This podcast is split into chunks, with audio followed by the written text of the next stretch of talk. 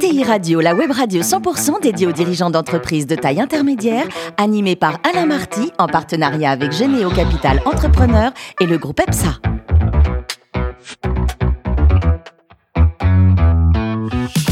Bonjour à toutes et à tous, bienvenue à bord de ETI Radio. Vous êtes plus de 43 000 dirigeants d'entreprise abonnés à nos podcasts. On vous remercie d'être toujours plus nombreux à nous écouter chaque semaine et vous pouvez bien sûr réagir sur les réseaux sociaux, notre compte Twitter, ETI Radio, du bas, TV. À mes côtés pour co-animer cette émission, Arnaud Lagrolet, qui est directeur des relations investisseurs de Généo Capital Entrepreneur. Bonjour Arnaud. Bonjour Alain. Ainsi qu'Antoine de Villeplière, associé du groupe EPSA. Bonjour Antoine. Bonjour. Aujourd'hui, on a le plaisir de recevoir Pierre Fleck, qui est président de France Bonhomme. Bonjour Pierre. Bonjour à tous. Alors racontez-nous vous êtes né en 1965, diplômé de l'IAE, et après votre coopération chez Alcatel, vous avez rejoint Valeo, c'était en 1991, et vous avez notamment travaillé sous les ordres d'un grand monsieur, Noël Goutard. Oui, j'ai eu cette chance de pouvoir... Euh, euh, travailler assez rapidement avec ce qu'on appelle des grands, des grands capitaines d'industrie, des patrons. Euh, alors, N-2 à l'époque, j'étais très jeune, mais je me suis retrouvé patron de division et, à l'école Goutard, que l'on connaît tous. voilà, donc, belle expérience. Et ensuite, donc, c'était une grande belle expérience avec un Italien, un certain Sergio chez Fiat. Un Italo-américain, absolument. Un, petit génie, un fou génial, comme on dit. C'est une expérience absolument extraordinaire. Où vous découvrez le monde de l'impossible qui est devenu possible et euh, une expérience fantastique. Avec des belles marques aussi au sein du groupe, on va les rappeler d'ailleurs. avec de très très belles marques aujourd'hui qui sont un peu noyées au sein d'autres marques, mais avec de très très belles marques, tout à fait. Alors après, entre l'Italie, l'Espagne, la Belgique et l'Allemagne, vous avez vécu, Pierre, plus de temps à l'étranger qu'en France Oui, je faisais le calcul. Vous n'aimez pas les Français ou euh? Bah, J'ai un peu de mal. Parfois, je dis, mes équipes me disent, mais je cherche mes mots en français mais on y arrive, donc ça va, vous me comprenez là. Et avec le recul, le management à la française il est, il est latin, il est Europe du Sud, il est très hiérarchique, il est très analytique, il est moins décisionnel que l'anglo-saxon, il est moins rapide, le processus décisionnel est assez différent. Bon, il y a quand même des points positifs. Très positifs, la créativité, un peu de désorganisation, ça peut aider de temps en temps, euh, et puis le côté, le côté sympathique des latins. Donc vous avez rejoint France Bonhomme en, en 2018, c'est ça? Oui. Un, mot peut-être sur l'historique de l'entreprise et les différents métiers? Une très belle ETI française. On va fêter nos 95, 90 ans en, 2025, donc 1935, euh, euh, qui est connue sur la place publique, privée, fonds d'investissement, euh, et qui est leader distribution aujourd'hui de la distribution omnicanale de tout ce qui est matériaux et solutions pour infrastructure et réseau. Une belle ETI de plus de, essentiellement française. D'accord puisque sur les 2400 personnes, on en a près de 2200 en France. Euh, le reste est en Espagne, une belle filiale espagnole qui se développe, euh, et euh, surtout un ancrage territorial très fort, puisque nous avons près de plus de 380 points de vente, donc plutôt des petits points de vente, mais donc très implantés sociétalement, sociologiquement, économiquement dans les régions. Arnaud Pierre, une question. Vous êtes patron donc d'un des acteurs majeurs de la distribution spécialisée en, en travaux publics. Euh, comment vous abordez les questions d'innovation et d'impact? Parce qu'aujourd'hui, quand on pense travaux publics, on pense par exemple euh, à des machines qui fonctionnent au diesel, qui vont pomper de l'eau, qui vont apporter de l'énergie. Euh, est-ce que tout ça, c'est très durable? Alors, c'est très durable et ça le devient de plus en plus. Si déjà on est sur des secteurs, des sous-segments du travaux public, donc travaux publics c'est très large, hein, on est sur des segments comme l'adduction d'eau potable, comme la gestion des eaux usées, eaux pluviales, je ne vais pas vous embêter avec plus de détails. Ce qu'il faut retenir, c'est qu'en fait, ce que demandent vos clients, ce que demandent nos clients, c'est justement euh, de la durabilité. Ils demandent par exemple beaucoup de recyclabilité. Donc la notion de recyclable est, une, est un sujet qui est extrêmement clé pour nos gros clients, que ce soit des, ce qu'on appelle les très grands comptes que vous connaissez, des Vinci, des Bouygues, FH ou autres, que ce soit également des petits maçons ou autres. Donc c'est au corps du sujet et ça devient extrêmement concret et réel. Alors justement, pour nos auditeurs, vous nous donneriez quelques exemples? Oui, absolument. Bah, par exemple, vous avez euh, poussé par des lois européennes un tube plastique de PE ou de, PVC, vous aurez une obligation de produire, de, produire des produits qui vont être à 80, 90%, voire 100% recyclables d'ici 2025-2026. C'est en discussion. Euh, donc ça, c'est extrêmement changeant. Merci. Et alors, en tant que cette fois-ci euh, patron, je m'adresse aux distributeurs. Parmi nos auditeurs, on a bien sûr des des patrons de TI ou de PME qui font de la distribution.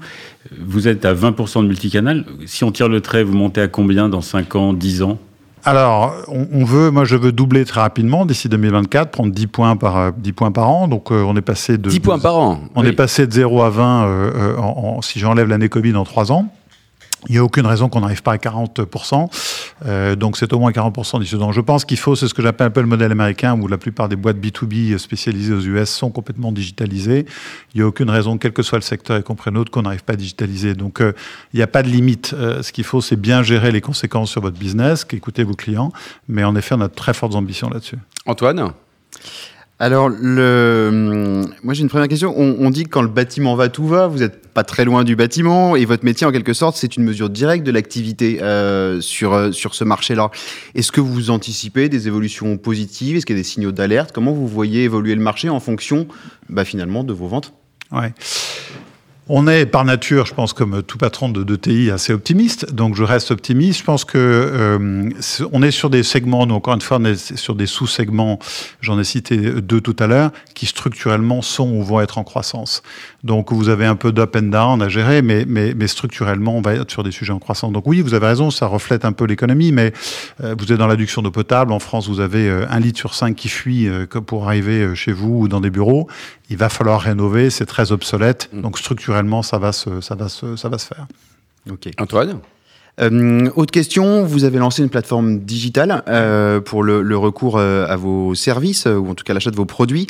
Quelle expérience vous retirez, vous retirez de ce chantier? C'est des, des, plateformes qui sont aujourd'hui très plébiscitées, notamment par les grands groupes. Quels ont été les grands écueils, les grandes victoires d'un chantier comme ça? Ah, plusieurs questions. La, question, la, la première, c'est la partie un peu de change, bien que change management est un mot que j'aime pas beaucoup, mais c'est vrai que ça, ça change beaucoup d'entreprises. Ça change en termes d'organisation, en termes de comportement, d'incentive. Donc, euh, c'est une façon de transformer, une façon merveilleuse de pouvoir transformer l'entreprise. Et encore une fois, je repars des clients. Pour les clients, c'est une façon aussi de faire de la productivité. Donc, les notions de, les notions de productivité sont des sujets que les clients aiment bien. Donc, quand vous associez la notion de productivité avec la notion de transformation d'entreprise, il y a un bon cocktail qui est à gérer et c'est comme ça qu'on l'adresse. Merci. Vous avez vécu en Italie et également en Allemagne, Claire. On parle beaucoup des tissus des ETI dans, ces deux pays. Qu'est-ce que vous en pensez? Comment vous avez vécu? Bah écoutez, euh, très bien, et je suis ravi d'ailleurs d'être là, je vous remercie. Moi je sais qu'en Allemagne, euh, vous connaissez l'Allemagne, moi j'ai vécu deux fois là-bas, c'est ma dernière expérience là avant de venir en France les patrons d'OTI ont une reconnaissance, non pas qu'on ait besoin de reconnaissance euh, particulière ici, euh, au sens où il faut le démontrer, mais c'est vrai qu'un patron d'OTI en Allemagne est aussi, voire plus euh, reconnu, entre guillemets, qu'un patron du DAX allemand. le poids, les, étudiants qui travaillent, et contrairement à ce qu'on croit, les étudiants allemands n'ont pas vocation de passer de Berlin à Munich, qui reste beaucoup dans la région. Donc toutes les belles ETI se battent pour avoir les meilleurs étudiants. Donc vous êtes une logique extrêmement différente. Je ne sais pas s'il y a un modèle qui est meilleur que l'autre. Il y a des caractéristiques, c'est qu'il y a une reconnaissance et un poids des ETI où sur toute la chaîne, c'est extrêmement puissant. C'est-à-dire que euh, vous, vous, êtes appelé par des ministres, vous êtes impliqué dans des décisions, vous êtes euh, le poids des entreprises allemandes dans les ETI en Allemagne n'a rien à voir avec ce qui se passe en France. Mmh, mmh. Et parfois, on considère qu'on parle trop des startups et pas assez des ETI en France. C'est la faute à qui d'ailleurs? Je ne sais pas s'il y a un fautif là-dessus. Je pense qu'il faut, il faut pousser les deux. Les startups sont créatrices d'emplois. On est dans une révolution technologique numérique, donc il faut y aller. Je pense que les OTI, mais c'est une banalité, ce que j'ai manque cruellement en France, euh, à nous de les développer, à nous de créer de l'emploi. Elles sont créatrices nettes d'emplois, donc euh, on est au moins sur un beau créneau. Mmh. Il y a une guerre des talents dans vos métiers ou pas? Oui, bien sûr, oui, il y a une guerre de talent. Je pense qu'on est beaucoup d'entre nous. En tout cas, moi, j'ai beaucoup de moi. Je cherche aujourd'hui 80 personnes et que j'ai du mal à recruter. 80 postes ouverts 80 postes ouverts, absolument. Euh, à nous de nous également euh, d'offrir des parcours intéressants, à nous d'aller de, chercher les talents. Euh, mais c'est vrai qu'on recrute beaucoup, oui, on cherche beaucoup de mmh. monde. L'avenir de la zone euro, là, cette zone euro, elle va finir comment?